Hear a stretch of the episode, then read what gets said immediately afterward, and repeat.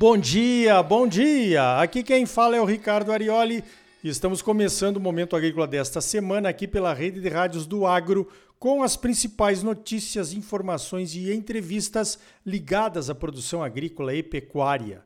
O oferecimento é do Sistema Famato Senar, Sistema Sindical Forte, Agropecuária Próspera. Vamos às principais notícias da semana? Então veja esta. Nos Estados Unidos, onde eu estive na semana passada, acompanhando a missão técnica da Aprosmate, a Associação dos Produtores de Sementes do Estado de Mato Grosso, só se fala no impacto que o biodiesel e o diesel verde terão nos mercados e na economia americana nos próximos anos. O diesel verde ou diesel renovável é um diesel produzido pelas refinarias de petróleo, utilizando óleos vegetais e gás natural como fonte de hidrogênio é diferente da produção de biodiesel, que usa uma rota química chamada de transesterificação. No diesel renovável, o gás natural é injetado no óleo vegetal, aumentando a sua quantidade de hidrogênios e resultando num produto bem similar ao óleo diesel. Tão similar que pode ser usado diretamente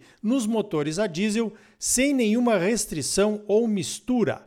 É como se fosse diesel puro. As refinarias de petróleo americanas, que sempre foram contra o etanol de milho por conta da concorrência com a gasolina, agora mergulham de cabeça no diesel verde. A produção de diesel renovável não demanda uma nova indústria e toda a estrutura das próprias refinarias, como tanques de armazenamento, oleodutos, distribuição e bombas de diesel nos postos, podem ser usadas. A produção de diesel renovável será igual à produção de biodiesel em 2024. A produção de diesel renovável nos Estados Unidos mais do que dobrou, de 3,6 bilhões de litros em maio de 2021 para 7,2 bilhões de litros em maio deste ano.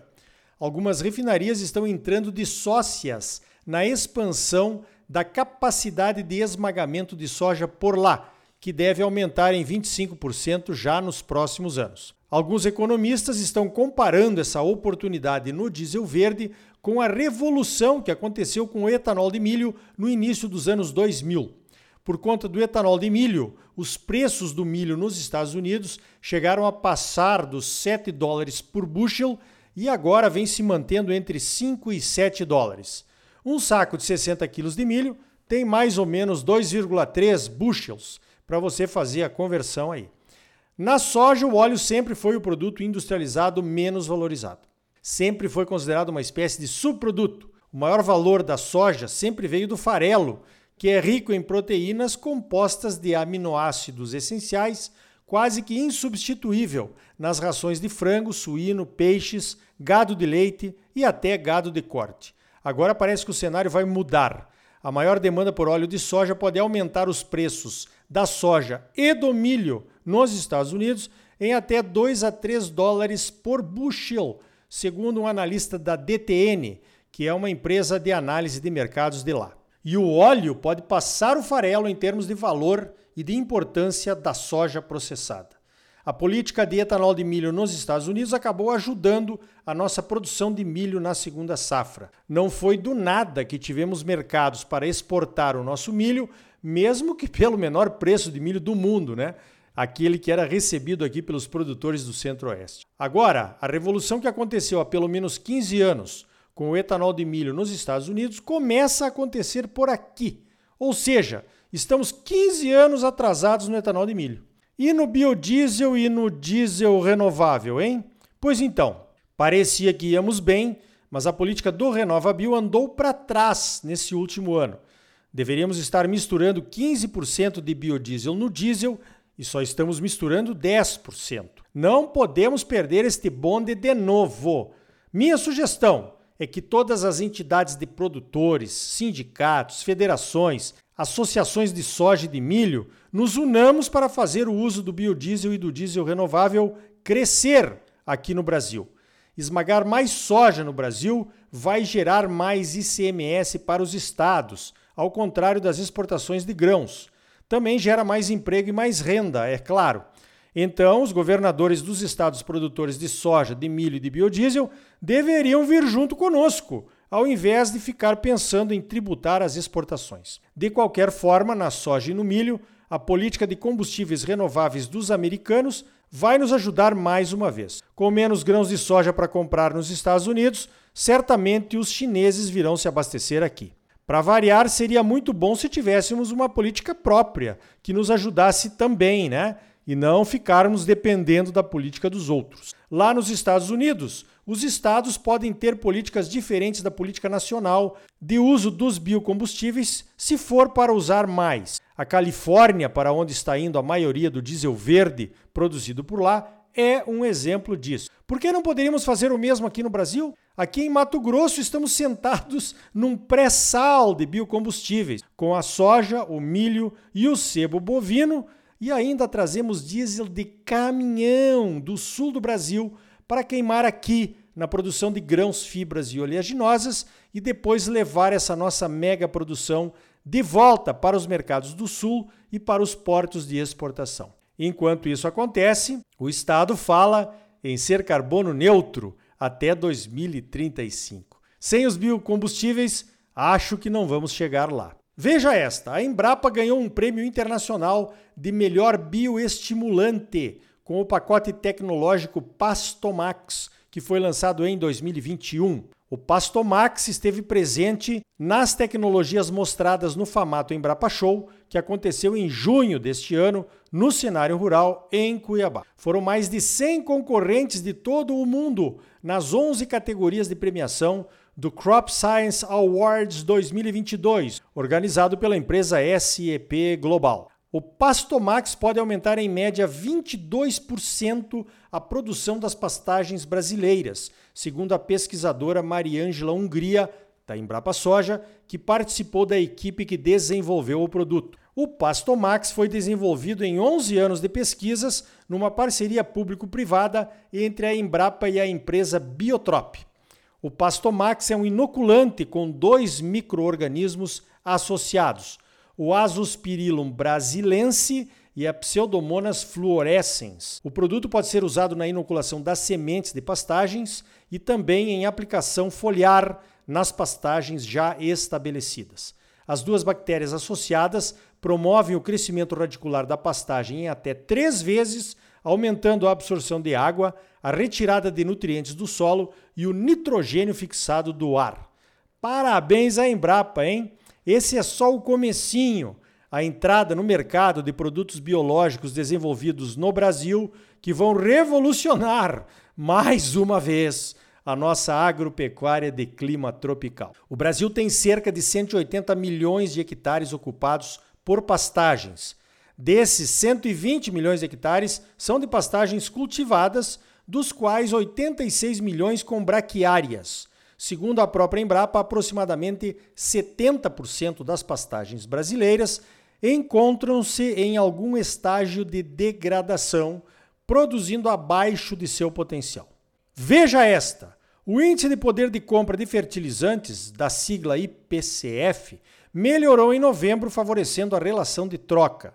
Isso quer dizer que os preços dos fertilizantes baixaram em relação aos preços dos produtos agrícolas.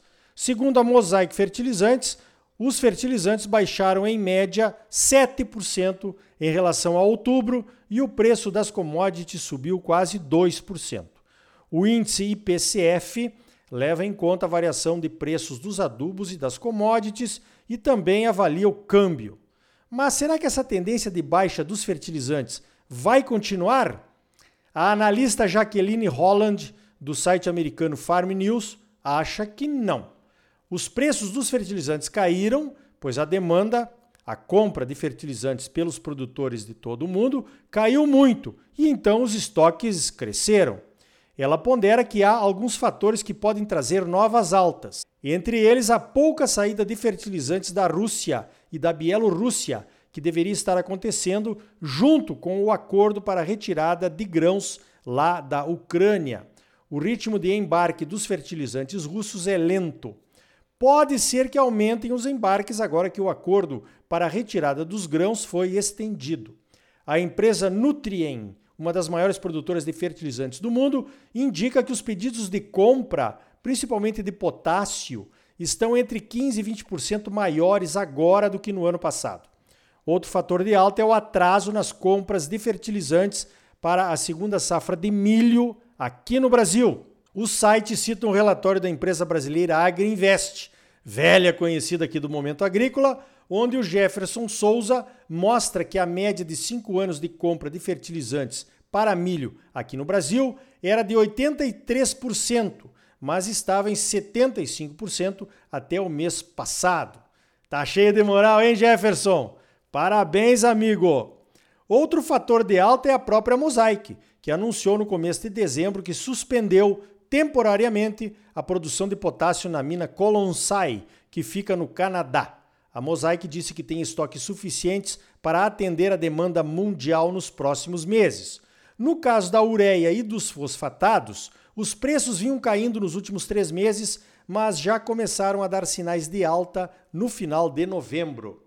Então faça suas contas e tome as suas decisões.